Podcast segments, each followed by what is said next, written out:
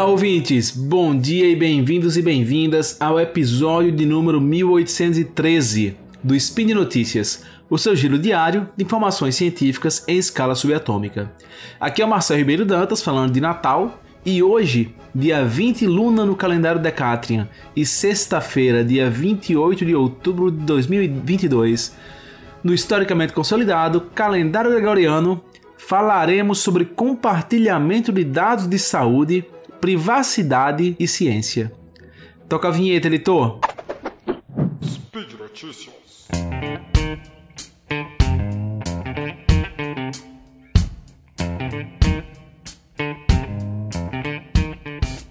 O cerne dessa questão, de acordo com pesquisadores autores de um estudo intitulado Global Healthcare Fairness, We Should Be Sharing More, Not Less Data, publicado na revista PLOS Digital Health, é, o centro da questão que eles trazem é que a maior disponibilidade de dados anonimizados de saúde de pacientes contribui para o desenvolvimento de melhores tratamentos e diagnósticos. E aí você vê o título do trabalho né, aqui em português.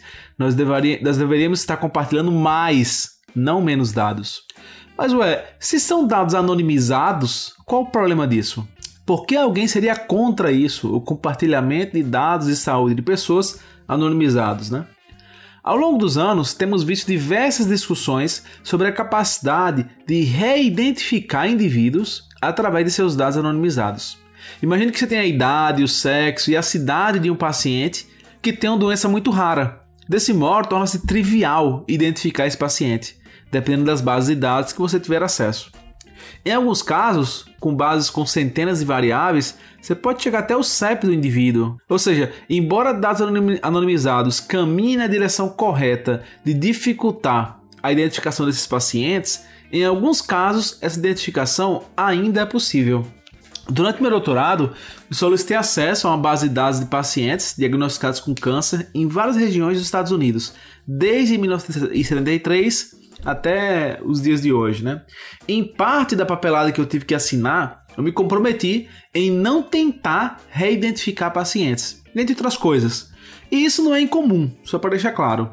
Várias bases de dados elas pedem que se assine alguns termos, e entre eles está essa, essa obrigação de não tentar reidentificar pacientes, porque sabe-se que em alguns casos é possível.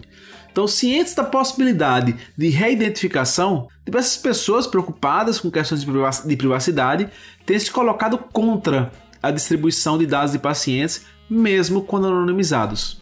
O estudo dos autores mencionados no início desse episódio, que inclui, que inclui o Dr. Seni, que é um professor do MIT e Harvard que eu tive o prazer de conhecer em uma das visitas que eu fiz ao MIT, discorre sobre o perigo de dificultar o compartilhamento de dados devido à anonimização desses não ser perfeita.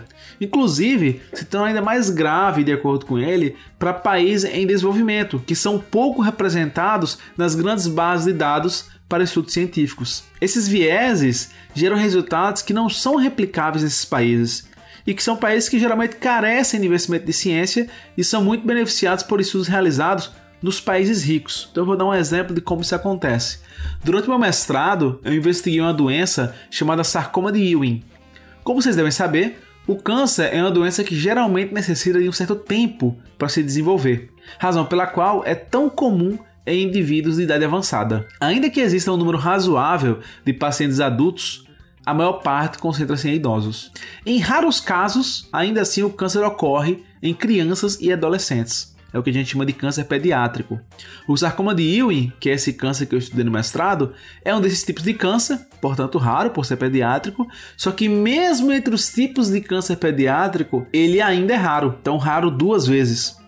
Com muito esforço, eu consegui encontrar em bases de dados públicos de pacientes uh, dados de pacientes com sarcoma de Ewing, é, encontrados em residentes de três países: Estados Unidos, Finlândia e França. Como uma doença rara, o número de amostras era bastante reduzido e pouco representativo, já que não havia sequer um paciente da América Latina, além de deixar a desejar em vários sentidos.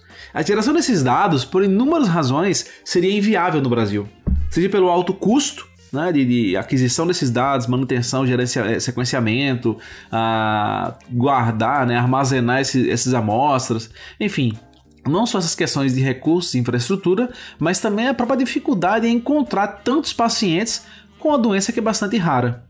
Ainda assim foi possível desenvolver meu trabalho de mestrado, onde com essas pouco mais de 100 amostras de pacientes com a doença, uh, eu consegui, dentre outras coisas, identificar transcritos de reguladores de expressão gênica que estão relacionados a desfechos específicos da doença. Então, assim, trocando é, em miúdos, né? Eu consegui identificar algumas moléculas que, quando presentes em um determinado padrão, elas conseguiam dar uma boa predição do desenrolar da doença, se ela seria muito agressiva, pouco agressiva, se o paciente tinha mais ou menos chance de sobreviver e assim por diante. Além disso, eu fui capaz de inferir a primeira rede regulatória, né, um grafo, uma representação matemática de como essas moléculas é, interagem entre si, do sarcoma de Ewing, o que me permitiu compreender bastante de uma doença que é repleta de dúvidas e poucas certezas.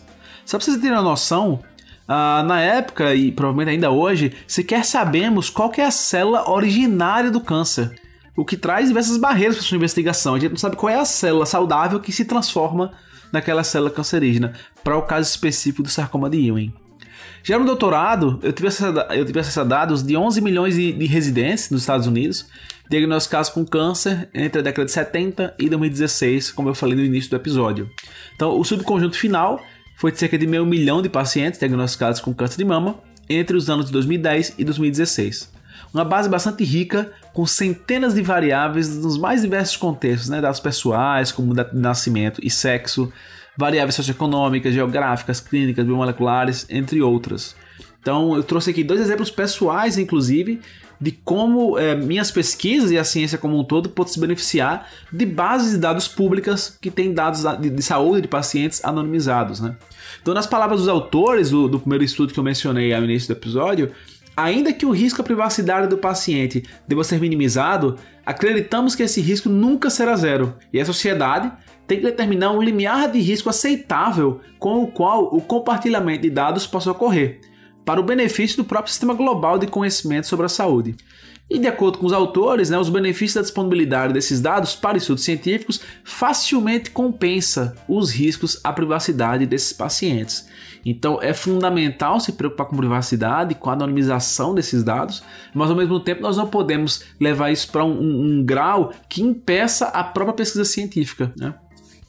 Então por hoje é só, pessoal. Lembro ainda que esse podcast só é possível acontecer por conta do seu apoio no patronato do SciCast, tanto no Patreon quanto no Padrim e também no PicPay. Até a próxima!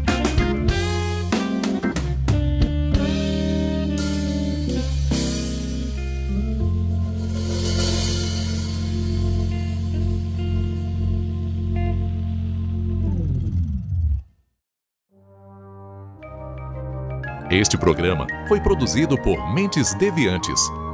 deviante.com.br